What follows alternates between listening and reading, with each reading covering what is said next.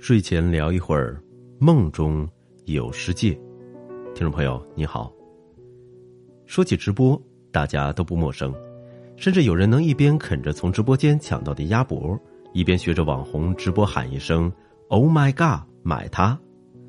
在那些主播自带一点五倍速的高抗带货中，优惠倒计时的鼓点儿也声声惊心催人快。每位观者往往也是买者。购物欲同肾上腺素一同飙升，而有另一种直播却显得截然不同。从 AI 移动慢直播领着网友在武汉东湖云赏樱，到上亿网友二十四小时云监工火神山、雷神山医院建造，这段时间慢直播火的出了圈刷了屏。慢直播在直播界里是不带货也不拼手速的另类。从多年前挪威广播公司播出的十二小时柴火燃烧过程、一百三十四小时游轮旅程等慢电视节目收获意外的高收视率，到国内的 IPAND 熊猫频道、鸟岛慢直播等类型化慢直播平台火极一时，还有如今聚焦朱鹮孵化出壳、超级月亮等具有较强时效性内容的记录类慢直播。慢直播以其即拍即播。较少甚至没有人为干预，使用固定镜头，不快进也不切换，不剪辑也无后期的原生态方式，为观众呈现实时原貌，提供真实的现场感。身未至，心已远。不管透过电视还是网络，直播很大程度上突破了空间层面的限制，让摄像头成为用户耳目手足的延伸。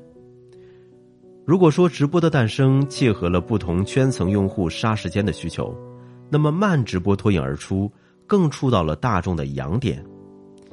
相比一般意义上的快直播，慢直播打破了对时间和内容的处置惯性。你追求快、效率、节奏感议题设置，我就偏偏慢，陪伴原生态，顺其自然。看慢直播的时候，人们可以什么都不做。甚至连屏幕都可以不看，只是安静的听上一会儿。在生活的快节奏中感到压抑疲惫的人，总能在慢直播里得到治愈。聚焦此时此刻，静待一朵花慢慢绽放，一只鸟渐渐破壳，看滚滚温吞的吃些竹子，这本身就是对快节奏生活的一种无声对抗。带货直播的吸引力在于商品的高性价比，秀场直播的魅力在于主播的纷繁才艺，新闻或比赛直播的点评解说有信息增量，游戏直播最能戳中游戏爱好者的兴趣点，而要货没货、要才艺没才艺的慢直播究竟有何过人之处呢？事实上，它恰恰聚焦在最大众化的内容上，当季的花花草草。萌态可掬的小动物，人畜无害的美景，这些原生态的内容让慢直播享受了打破圈层的流量红利。那些不对抗、无门槛、零压力的场景式参与，解闷儿又解忧，自然能吸引更多来自不同群体的观众。当然，除了无招胜有招的自然打法，很多慢直播也衍生出了创新玩法。有的支持用户在观看的同时发送弹幕互动，突出用户参与感。在此次的雷神山、火神山医院施工的慢直播中，公众直观了解建设进度，本身也是社会参与的一种表现。而在围观建筑工人的忙碌的工作之余，还给叉车、铲车命了名，随之建立了新的情感连结。这就不难理解医院建成之时网友们的情感满足了，毕竟。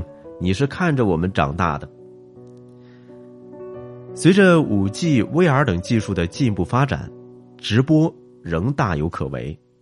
就在此时此刻，互联网上还有很多直播间正在营业，用尽十八般武艺，只为吸引你我的注意。快也好，慢也罢，剪辑加工或是原汁原味儿，不同类型的直播并非二元对立，而恰恰是互为补充。待疫情过后，或许我们没有那么多时间精力在跟随某一场慢直播，参与又一轮云聚集、云监工。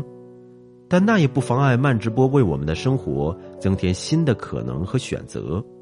毕竟，你看或者不看，它就在那里，不悲不喜，不急不徐。这正是快直播、慢直播播出世间烟火，酸滋味、甜滋味，味懒百态生活。好的，以上就是今天的人民日报评论。睡前聊一会儿，我们在北京，祝您晚安。